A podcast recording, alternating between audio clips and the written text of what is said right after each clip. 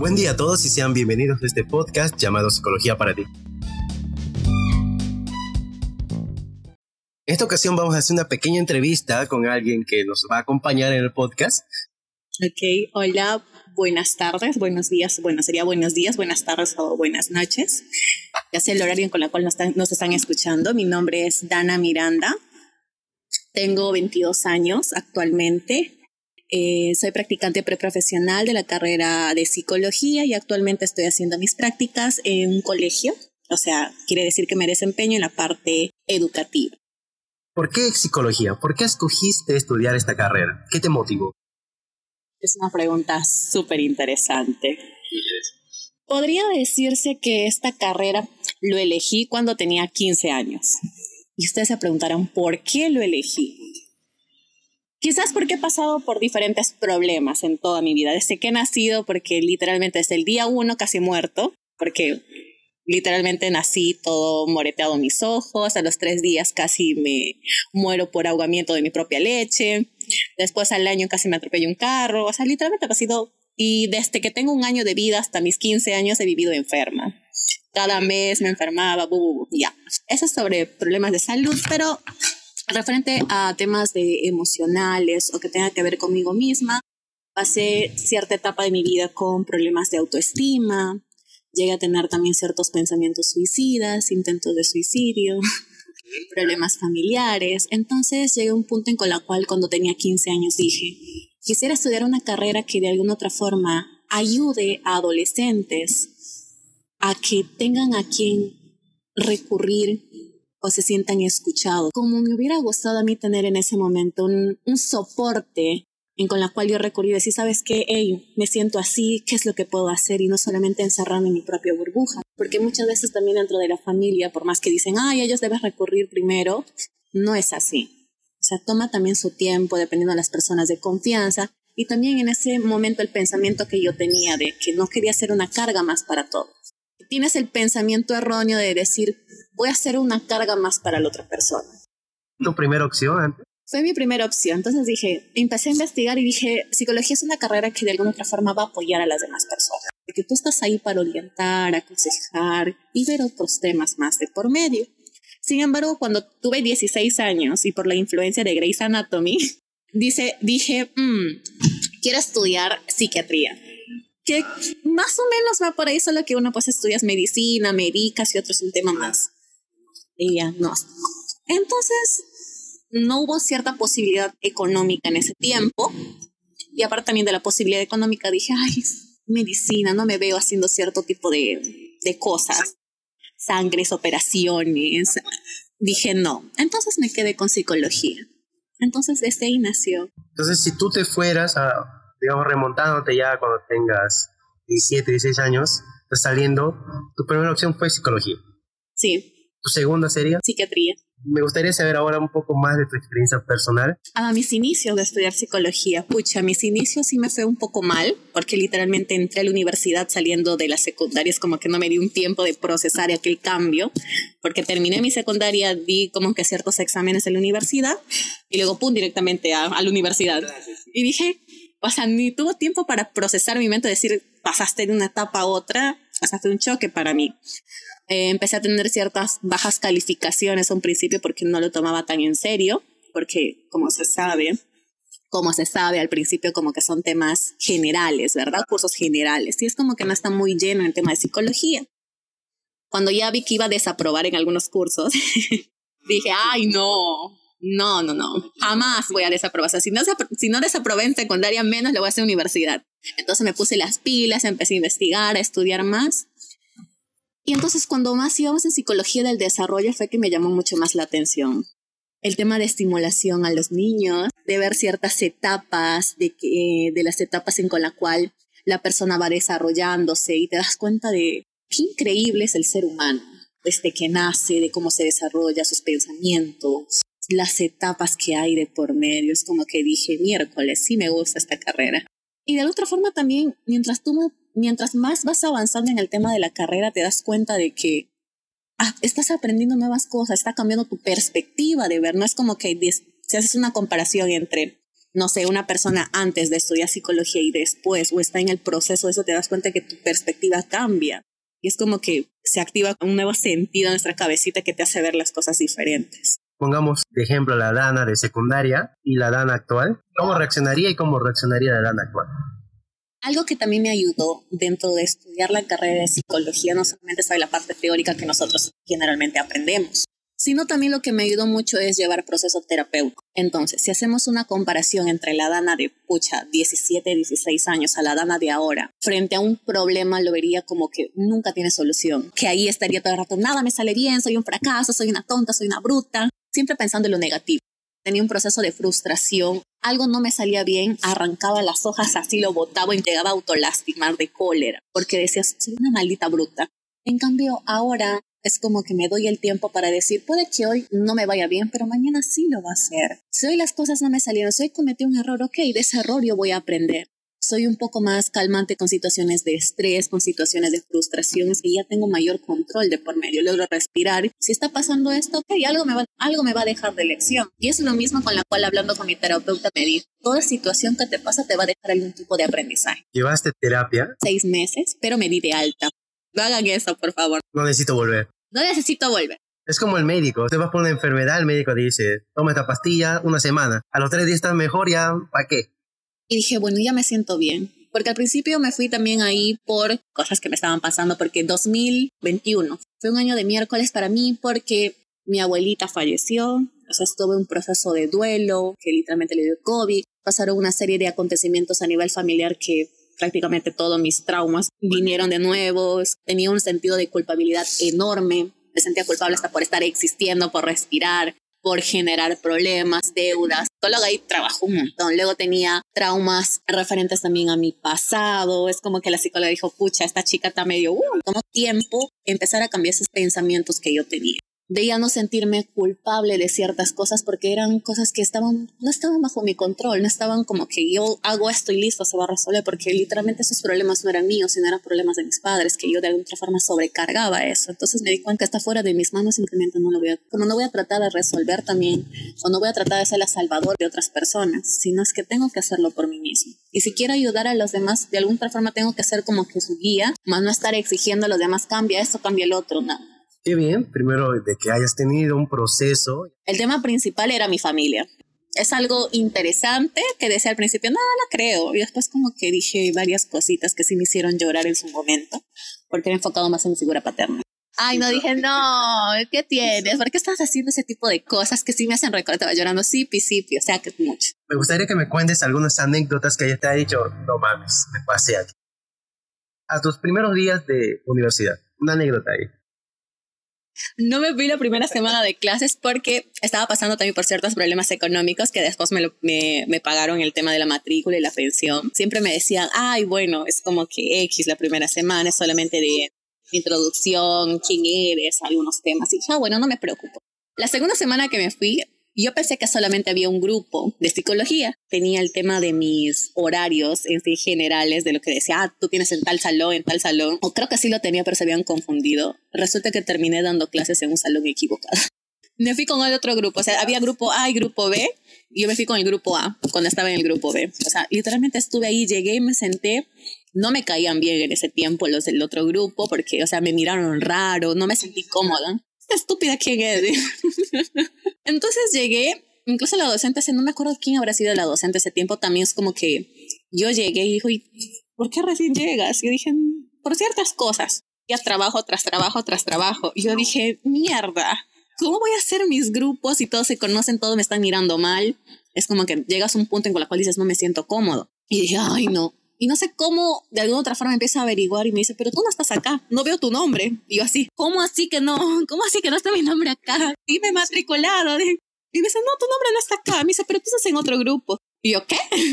Y ella traca, chica, no estás acá. Y dije, ay, bu, ¿y ahora dónde me toca? Me dio instrucciones y obviamente me fui al salón. Ahí sí me cayeron súper chévere todos, la verdad. Parece que ha pasado más veces de lo que nos imaginamos. De la universidad ha puesto en su pre para que tengas esa actividad. Usar Blackboard, usar Trilce, y ya saber dónde es las aulas, que es esa previa que a muchos les ha faltado, incluyéndome también, pero que ahora ya se pone al menos en ese punto manos a la obra. Ay, sí. Han implementado varias cosas por la pandemia, voy a decir.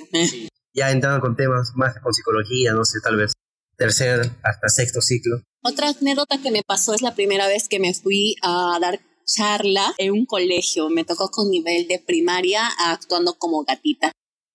Psicología de los grupos con Jaime. Ay, no, yo sí vi una gata, una gata bajo la lluvia vi ese día. La anécdota de ahí es la siguiente. Estábamos ensayando todo ese tiempo para hacerlo súper perfecto, súper icónico, con todo su disfraz. Mi abuelita incluso hizo sus colas de mis compañeros que, por ejemplo, le siguen debiendo a la usita mi abuelita. Espero que le jade su pata. Págame los cinco soles y esto va a servir para pasaje de mi nieta. Como yo me puse tan nerviosa porque era mi primera interacción con los niños, imagino con niños. Al momento que me, a mí me tocó hablar, dije cualquier cosa menos el tema. Y eso con la cual me río hasta ahorita, como no sé, pasaron de un tema a otro y haciendo la pregunta y el chico me había respondido, el niño me había respondido mal y diciendo, sí, está bien.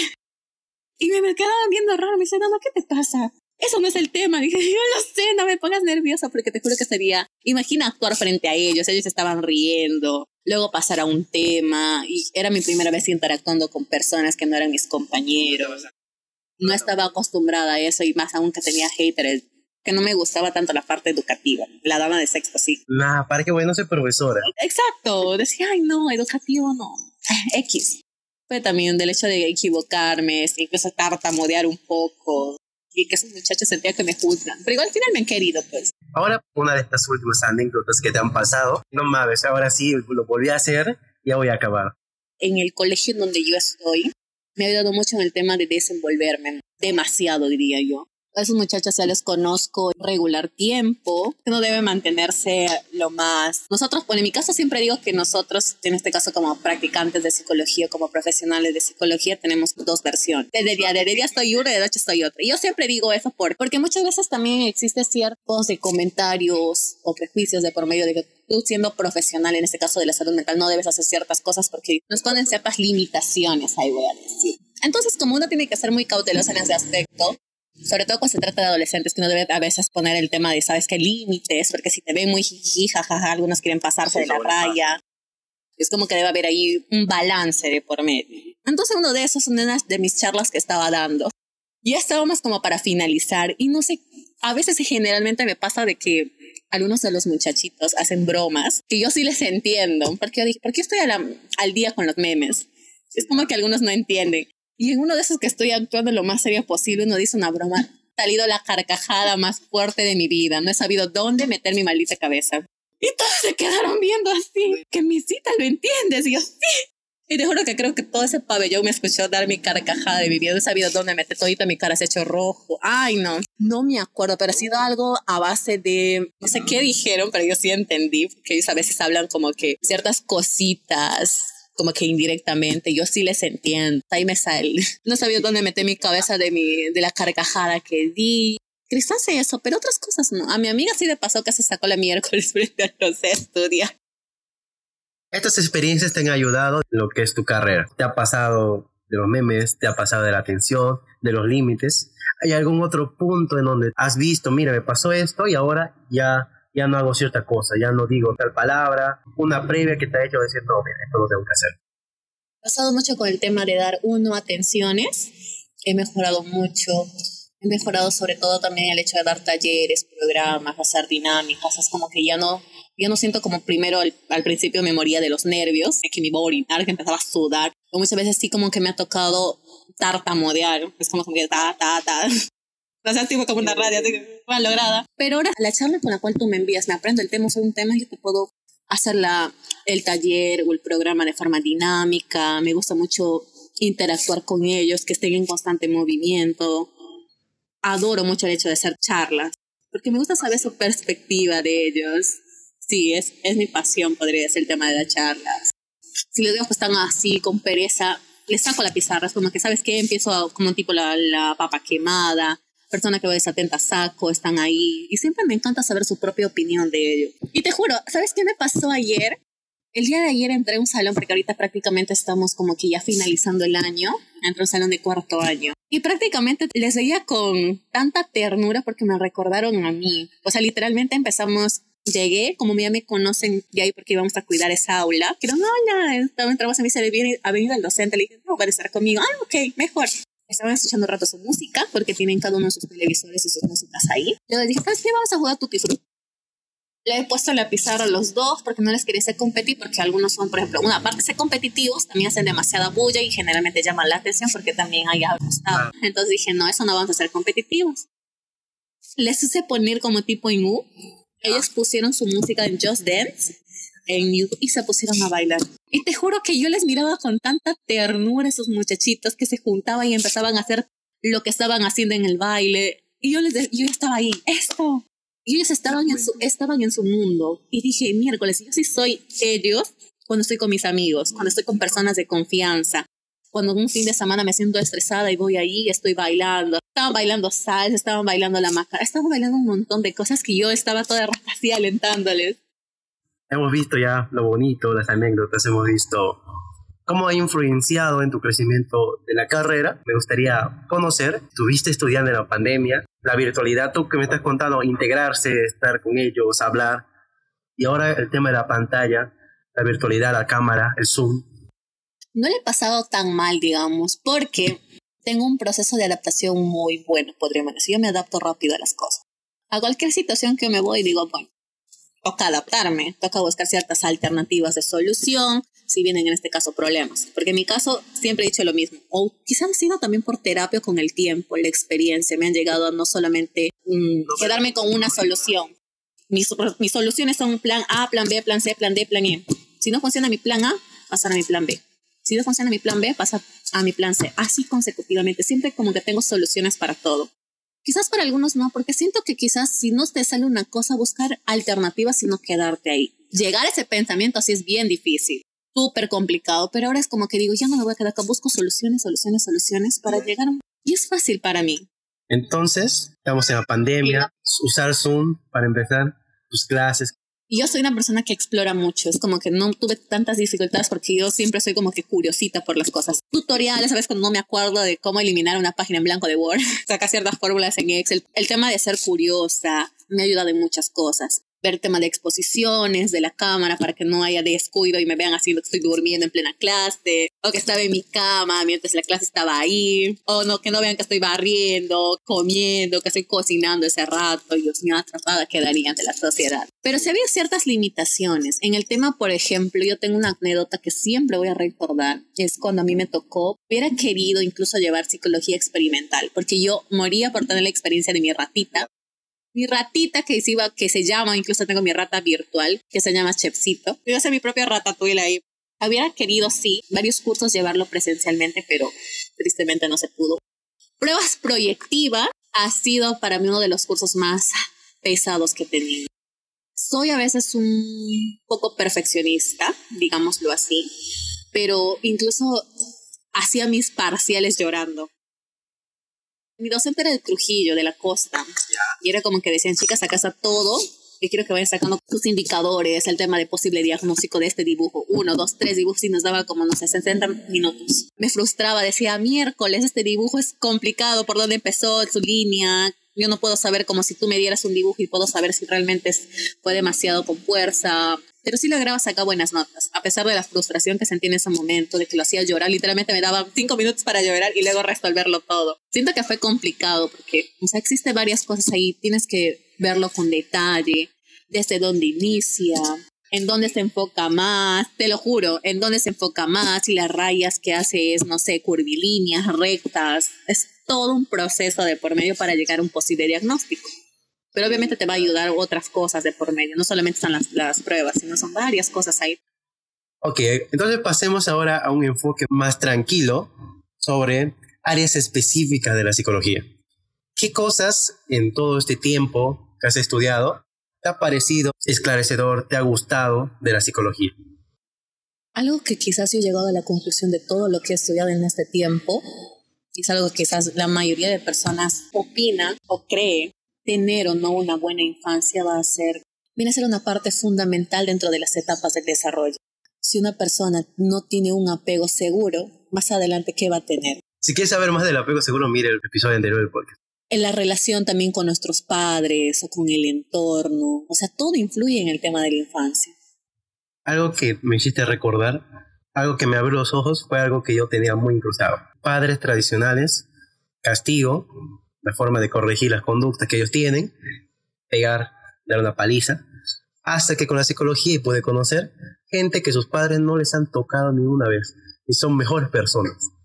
Son mejores personas no lo creo, digo, sí o sí tiene que haber golpes, sí o sí tiene que haber algo, porque a veces el dicho con sangre entre la letra, y hasta que conoces a esas personas que no pasó eso. Tuvieron buen apego, conversaron, tuvieron buena comunicación, han sabido reconocer sus errores, sus padres han sido buenos guías, te das cuenta, mira, esa persona tiene problemas. Se ve tan difícil, más que son tradicionales, que dicen, no, algo malo tiene que tener y no necesariamente. Puede que quizás cada persona tenga su propia perspectiva y es como que para ti, por ejemplo, hay personas que dicen que se están ahogando en un vaso de agua. Otras personas dicen, ay, pero se está ahogando en un vaso de agua, o sea, X, o sea, se, levanta y, ya queda. Muchas veces está el agua aquí en tus rodillas y tú estás ahí diciendo, ay, me estoy ahogando. Esa es una perspectiva. Pero la otra perspectiva dice, ok, si para ti se está ahogando, pero puede que sea mínima el agua, pero hay que recordar lo siguiente, esa persona se está ahogando. O sea, es dependiendo, siempre he dicho mucho el tema de la perspectiva de la persona. Tú tienes una perspectiva diferente a la mía, de ver las cosas. Por ejemplo, yo te puedo decir ahorita mismo, hay personas que saben, la perspectiva está, va, a venir la lluvia, ay, qué horrible, no voy a poder salir, me voy a mojar. Pero otra persona que va a decir, mira, les va a venir la lluvia, está haciendo tanto calor, qué bien que voy a refrescar, voy a poder dormir mejor. Es dependiendo, hay unos que lo ven más negativamente las cosas otros que lo ven positivamente. Si tú estuvieras con la Dana chiquita, ¿qué consejo le dirías cuando esté empezando a estudiar la carrera? ¿Qué reflexión tuviste? Luego tu reflexión. Luego, ¿qué le dirías a esa Dana eligiendo la carrera? Le diría que a pesar de todo siga creyendo en su potencial y en sus capacidades. Y sé que quizás va a haber momentos en con la cual ella dude de que realmente sea una buena estudiante o quizás va a poder llegar a ser una buena profesional. Que ella realmente es buena y sé que a veces también nosotros no nos damos cuenta de eso, porque nos enfocamos a veces en cosas negativas. Pero lo que le diría ese momento, chica, siéntate orgullosa a dónde estás llegando. Estás pasando o has pasado por un sinfín de batallas y no te has dado por vencido. De alguna otra forma has intentado ver el lado positivo de las cosas por más que te han costado. Y le diría, la Dana de acá está logrando cosas que quizás en un momento tú dudaste. Así que lo vas a hacer. Y me dan ganas de llorar. no. te metas con mi nana pequeña, que ella es medio traumadita, la mente. Es siempre terapéutico conectar con tu yo más pequeño, darle consejos.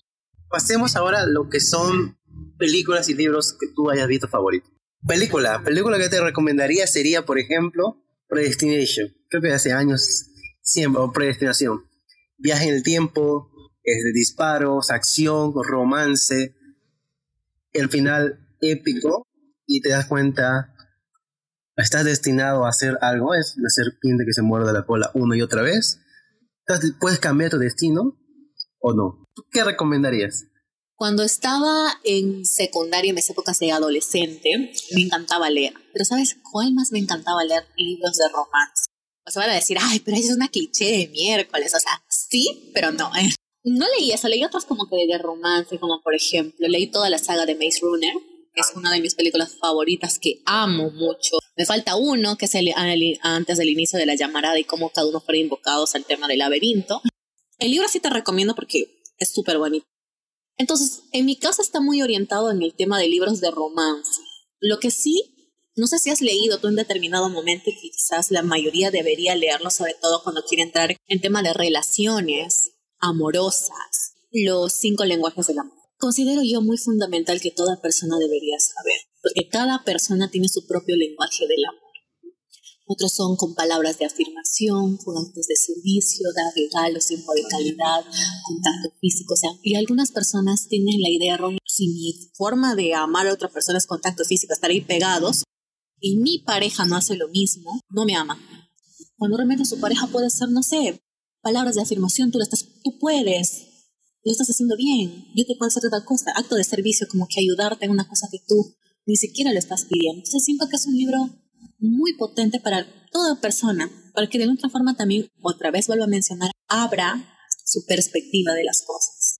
Entonces, ha sido interesante ver un poco la historia de Dana, saber sus patoaventuras, sus anécdotas, poder conversar un poco sobre películas y libros. Ya para culminar, quiero mencionar de que puedes seguir en Spotify, Amazon Podcast, Google Podcast, se distribuye a todos lados. Entonces puedes dejar tu like, que Dana te va a hacer una pregunta.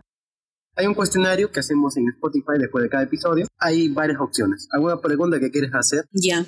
Algo que con la cual tú has topado, diciendo que es muy necesario que tú dijiste dentro de una parte de la entrevista y que hemos hablado de eso, sobre nuestra niña. Quisiera saber, o quería su respuesta, ¿qué le dirías a tu niña o niña?